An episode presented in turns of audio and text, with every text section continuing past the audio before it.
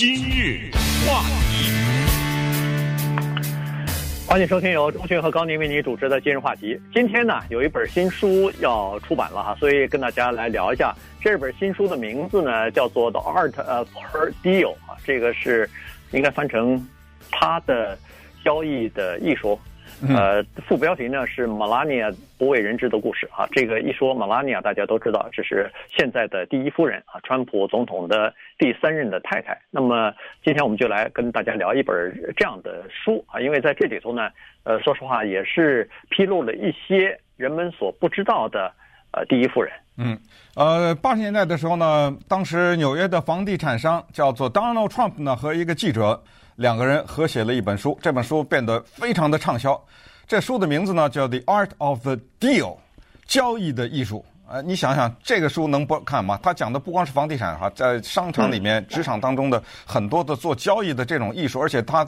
是一个知名的房地产商人，在纽约，所以他写的这本书变成畅销书，那是绝对的是理所当然的。所以这一次的这一本书呢，就。把他的之前的那本畅销书的名字做了一个小小的改写，不是 The Art of the Deal，是 The Art of Her Deal。对，这个里面有一些讽刺的口吻呢，可以听得出来。因为什么叫做他的交易啊？跟谁做交易啊？对不对？这里面有什么交易可言呢？那从这个标题已经嗅到了一点，我觉得不太友好的味道。然后再一看这个作者呢？叫做玛丽乔丹啊，Mary Jordan。Mary Jordan 呢，她是嗯《纽约时报》还是《华盛顿邮报》的一个《华盛顿邮报》的一个资深的记者。她在二零零三年的时候呢，因为她的报道获得了啊普利策奖，所以是一个在新闻领域里面呢是一个挺有权威的这么一个人物。那她花了很多年的时间来写这本书。因为写这本书不太容易，他在一开始也交代，他说，呃，川普总统和他的第一夫人两个人呢，他们都是属于高度的保护自己隐私的人，呃，你要想了解一点他们的情况，只能从他们身边的贴身的人，所以在写这本书的过程当中呢，他访问了一百二十多个人，呃，这些人有很多都是跟川普和他的夫人关系很近的人。呃，包括现在马上要服刑的什么 Roger Stone 啊，什么 Chris Christie 啊，呃，新泽西州的州长啊，什么之类的前州长，呃，都是欣然的也接受了他的访问啊。一看是他，呃，觉得他是一个新闻媒体里面比较资深的人，接受了他的访问，所以呃，写成了这本书。一个讲总统夫人的书，完全可以从一个角度写说，哎，这么一个女孩子出身呢，挺贫寒的，来自于东欧的一个国家小国斯洛文尼亚，原来是前苏联的一个算一个加盟国之一，后来独立了，但是呢，人家七岁开始做模特，靠着自己的努力，对不对？那然后一路打拼在职场上，然后杀出一条自己的成功之路，然后同时他讲着五六种语言，那个大学毕业了以后呢，然后还能够这个。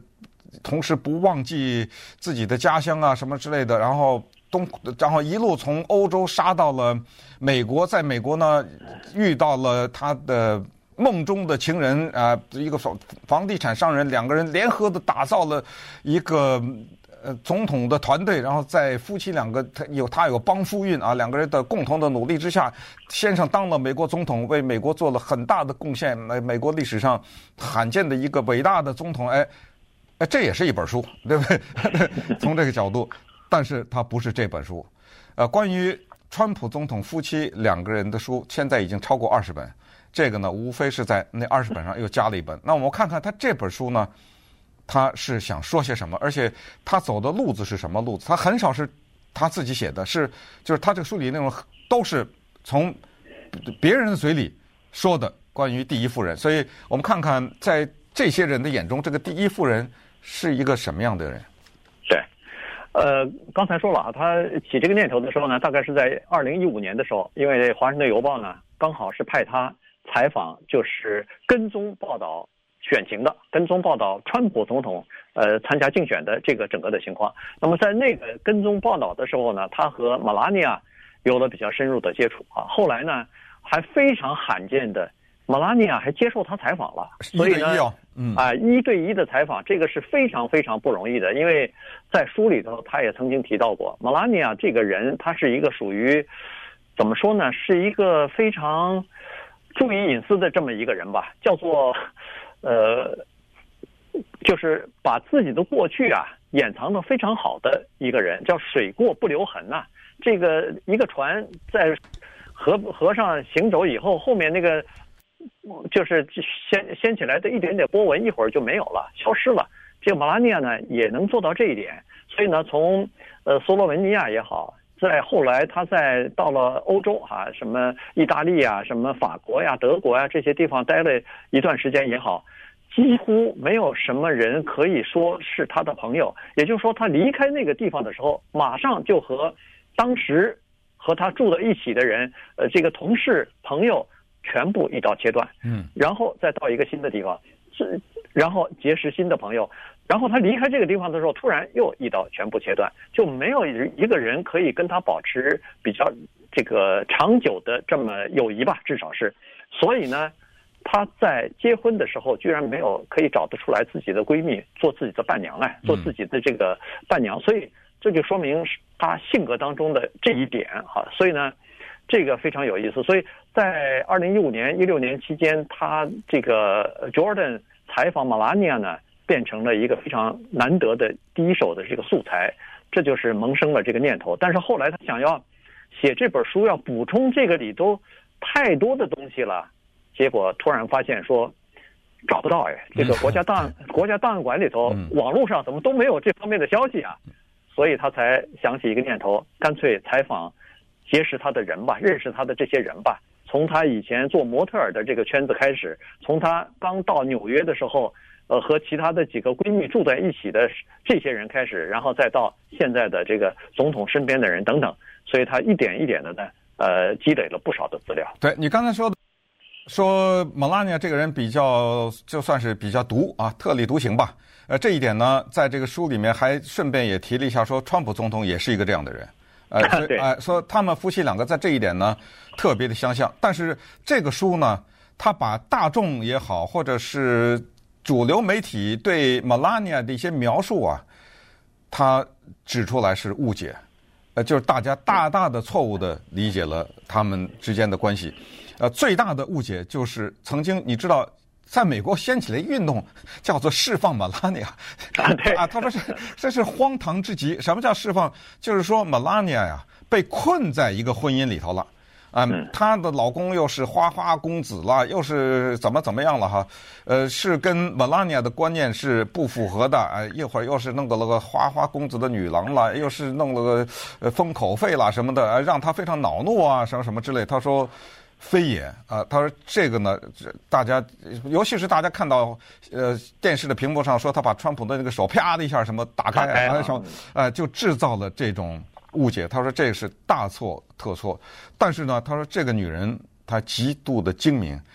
当川普总统二零一七年开始正式的进入白宫工作的时候，大家都记得那个时候他说我不去，我留在纽约，因为我们的儿子。Byron 呢，只有十岁啊，还小。我不想打断他的学业。那现在根据他的这个书，才了解到找到的律师啊，什么这些访问，才知道那个时候，当他得知呃自己的老公真的当了总统时候呢，他提出了修改婚姻协议。呃，这个是一个重要的，修改完了我再去白宫。呃，如果这个东西是属实的话，那这个是一个特别的。只能什么，就是一个特别能够掌控自己命运的一个女人啊，就啊，就是说我她跟川普总统有一个婚前协议，可是你也知道，川普总统是跟她是第三度结婚，一个三度结婚、四度结婚的这男子，他已经知道怎么保护自己了，你知道？哎，所以他在跟 Melania 签的那个婚前协议书呢，Melania 所得甚少，因为很简单，这就是我的条件。你接，咱你就签字，要不就别。呃，所以 Melania 是签了这个字。可是呢，我们知道，川普总统跟前面的两个太太有三个孩子，二儿一女。这个里面涉及到一个继承权的问题，就是如果有一天我川普不在的时候，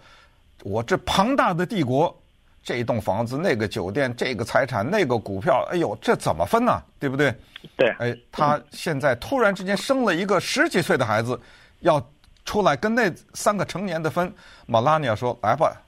重新签。”哎，对，这个时机把握的非常好。嗯、这就是说，为什么叫做 art of the 对对 of her deal 呢？就是这个。呃，第一是川普总统刚刚当选，需要一个第一夫人到白宫。哎，他说我不去。嗯。呃，你跟我先把其他的情况先先弄清楚。第二呢是，这是一个政治的条件，还有家里的条件呢。因为他在竞选总统的时候，一会儿爆出丑闻来了，说和那个花花公子的那个呃模特儿有什么关系了，一会儿又和那个 Stormy 呃 Daniels 又有什么关系了。所以他说好，您先把这个婚姻当中不忠实的事儿先跟我说说清楚，咱重新再签吧。在这种情况之下，他把握的时机哈，就是说。自己有了筹码之后呢，他马上说：“不行，我在这个儿子的继承权方面，我在自己的财产方面，呃，我要重新要有书面的保证。”没错，因为这个时候的川普呢，绝对处于劣势。呃，你别看他刚当了总统，但是如果这个时候爆出来离婚或者什么这种，那不得了啊！这个你知道吗？哎，对对，所以在这种情况之下，他觉得他是在。这个谈判桌上是占主动的那个人，嗯，呃，所以他就你看，当时有好几个举动啊，这个呃传出来 Stormy Daniels 的时候，呃呃就是封口费的时候，他马上取消了去那个达沃斯，原来是呃要陪川普总统一起去达沃斯出席高峰会的嘛，嗯，结果他马上呃就取消了。那么这个传出花花公子的那个呃这个就是模特的哎，这个 McDougal 的这个时候。他马上说我不去白宫，我我待在纽约，所以他掌握的非常这个节奏掌握的非常好，于是最终看来终于签签下来了。呃，当然我们不知道这个双两个人之间的协议到底是什么内容，这个不可能知道。嗯，但是呢，显然是在这个方面，呃，马拉尼亚得到了至少是他想要得到的，或者是得到了一部分。今日话题。欢迎继续收听由中讯和高宁为您主持的今日话题。这段时间跟大家讲的是今天要出版的一本新书啊，关于第一夫人马拉尼亚的，呃，她的鲜为人知的这个故事的。马拉尼亚她是出生在呃文罗，呃，这叫什么？斯洛文尼亚。呃，斯洛文尼亚哈。他爸爸 Victor 呢是一个司机啊，同时也是一个共产党员。他妈妈呢，呃，好像是一个裁缝，呃，哎，就是做裁缝、做衣服的哈。那么是这样子，她呢，呃，从小啊，其实就是长得非常的漂亮。她自己也知道自己的这个美貌啊，首先个子高挑啊，然后相当挺拔，同时呢，再加上呃一双蓝眼睛啊，所以呢非常迷人。七岁的时候就已经给她妈做的衣服啊，等于是做模特了。呃，所以到十六岁的时候呢，她长得亭亭玉立，那时候她的照片已经出现在呃不少的这个杂志里边去了哈，所以她长得很漂亮。呃，同时呢，学习也不错啊，这个挺挺优秀的这么一个孩子，所以实际上他是考上了呃斯洛文尼亚的大学，上建筑系的，他是学建筑的。但后来在一九呃九一年的时候，不是呃就是苏联解体了以后，斯洛文尼亚也开始独立嘛，在这种情况之下呢，他决定退学了，因为他发现说自己还是更喜欢这个走模特儿，做模特儿，走秀台。这个生活啊，而且他身材也很高大，很很很挺拔，所以他那个时候退学以后呢，等于是就跑跑欧洲啊，在欧洲的各个国家去应邀去走这个秀台做模特。嗯，呃，这时候呢。就在这里就发生争执了，因为他后来呢一直说他是大学毕业，可是现在呢，从他所说的那个大学毕业的那个大学里面的档案资料，以及他周边所有的人，没有任何的证据证明他大学毕业。现在基本上呢，包括在最新的这个书里也也确定了这一点，就是他大学是辍学的，他没有毕业，所以这个不属实。还有一个呢，在这本书。里面试图来破解的一个谜，就是关于他能讲四到五种语言这件事情。这个事儿五五种语言啊，呃，是这么一个这么一个说法啊，就是在那个地方啊，靠近什么南斯拉夫啊什么这种地方呢，那儿的人多数的人应该说至少是两种语言，呃，两种语言起跳啊，就除了自己家乡的语言以外，呃，就我个人认识的那个地方的人也是这样，基本上都会讲俄语。呃，他们他他们都会讲，但是 Melania 她的这个四五种语言，包含不包含俄语我不知道，但是他是说包含什么法语、德语什么之类，因为他在欧洲打拼嘛，在欧洲做模特。可是在这本书里也告诉我们呢，说他真正会讲的只是他的家乡语，就斯洛文尼亚语和英语。注意，我们说什么叫做会讲，就只会说你好再见，请给我一杯水，那不算会讲的。呃，你知道呃，呃，所谓的会讲，就是你得用这种语言，你有用这种语言去工作和接受访问的或者表达自己的能力。那这个呢，如果按照这本书的记载，他采访了大量的那个时候他的法国的摄影师，他的德国的什么设计师，就是讲那种语言的，跟他天天工作那些人，那这些人一律说，从来没听他讲过这种话。呃，就除了普通的你好再见以外，就是再多的他没有。所以这本书试图想告诉我们，就是说他制造不知道是谁制造的一个假象，说他会能讲四五种语言呢，这个是不成立的。不过说到他的斯洛芬尼亚语，这个书也透露说，他特别的强调自己的。保留自己的语言，这个，所以他的儿子白人很小的时候抱在怀里的时候，他经常来往于美国和他的家乡嘛，也因为他爸妈在那儿，所以他就一直就让家里人呢也好，他自己也好，他在家里就像我们华人一样，有讲我们的孩子讲中文一样嘛，很多的，就是他的白人呢是讲相当流利的斯洛文尼亚语的，这一点让川普总统非常的恼怒啊，他常常说。你们俩人 讲话我听不懂，呃，可可呃可不可以换个语言？我听不懂你们两个在说什么。呃，这个是蛮有趣。顺便也再说一下，就刚才你说到，呃，Melania 的爸爸 Victor，呃，他爸爸只比川普总统大大五岁，好像。大五岁。呃，顺便特别有意思，就是他爸爸长得跟川普非常的像，那至少外界这样认为，但是我倒没有觉得那么像。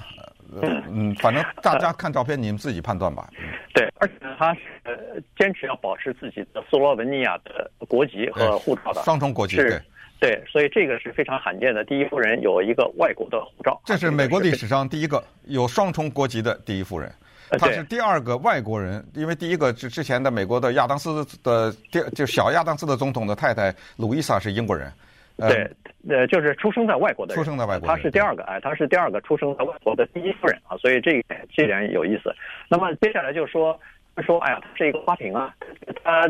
这个因为是模特出身，长得漂亮，所以又年轻，所以他是花瓶嘛，呃，困在笼中的金丝鸟。但是其实大错特错，他最痛恨别人说他什么呢？是说比较软弱啊，比较这个呃。当时摆设哈，他比较痛恨，因为其实他对政治是非常敏感的，而且是非常呃聪慧的哈，在这点上恨不得有点无师自通的这个感觉。他实际上很多的人在接受采访的都说，实际上川普总统出来竞选啊，是受到他的鼓励才出来竞选的。嗯，他一直跟川普说，他说您别老说要竞选，赶快行动啊！如果你选的话，肯定能选上啊。呃，他是他是等于是川普的这个拉拉队一样的哈，这个呃就是呃摇旗呐喊的这样的一个人。同时呢，他说川普对他的意见也是非常在意的，因为每一次川普做了就是公众的这种电视演说或者是竞选活动有电视报道的时候，他只要结束了以后一上飞机，第一个电话首先打给马拉尼亚，嗯，问问马拉尼亚，哎，你看了我这个演说或者当当时情况。你感觉怎么样？呃，这个有没有什么意见？而且马拉尼亚绝不是像他的呃川普呃身边的人只说好话，他是直言不讳的把他自己的想法什么都会反映出来的。所以，呃，可以看得出来，其实这两个人的搭档，说实话是相当的紧密的。啊，对，而且还有一点呢，在这个书里透露给我们，这个透露呢，而且还是呃 Roger Stone 和 Chris Christie 两人透露，就是关于副总统 Pence。啊，对，这个拍板是 Melania 拍的板，因为当时呢，到最后的那个名单只剩三个人了，一个是著名的议长 Newt Gingrich，呃，这个是在克林顿那个时代的众议院的议长，然后还有一个呢，就是呃 Chris Christie 前呃 New Jersey 的州长，因为那个时候那个时候他也出来竞选总统嘛，后来被川普川普打掉了，打掉了以后呢，他就全力的投靠了 Trump 啊，所以这两个人还要加上 Pence，Pence 呢。既没有出来竞选总统，可以说也是默默无闻的在政界。可是马拉尼亚这个这个过程说了一句重要的话，他说我非常会看人。他说我告诉你，那个 Newt Gingrich 和 Chris Christie 这两个人不会甘心做老二，呃，确实是啊，Newt Gingrich 多风光啊，当年对不对？对。你像我默默无闻，叫我做个副总统不讲话没可能。那 Chris Christie 也是一个口无遮拦，也是一个很 很凶悍、很大炮，也是个很凶悍的人。所以这个 Melania 说，你选那个不讲话的 Pence，你知道结果是什么？大家都知道了。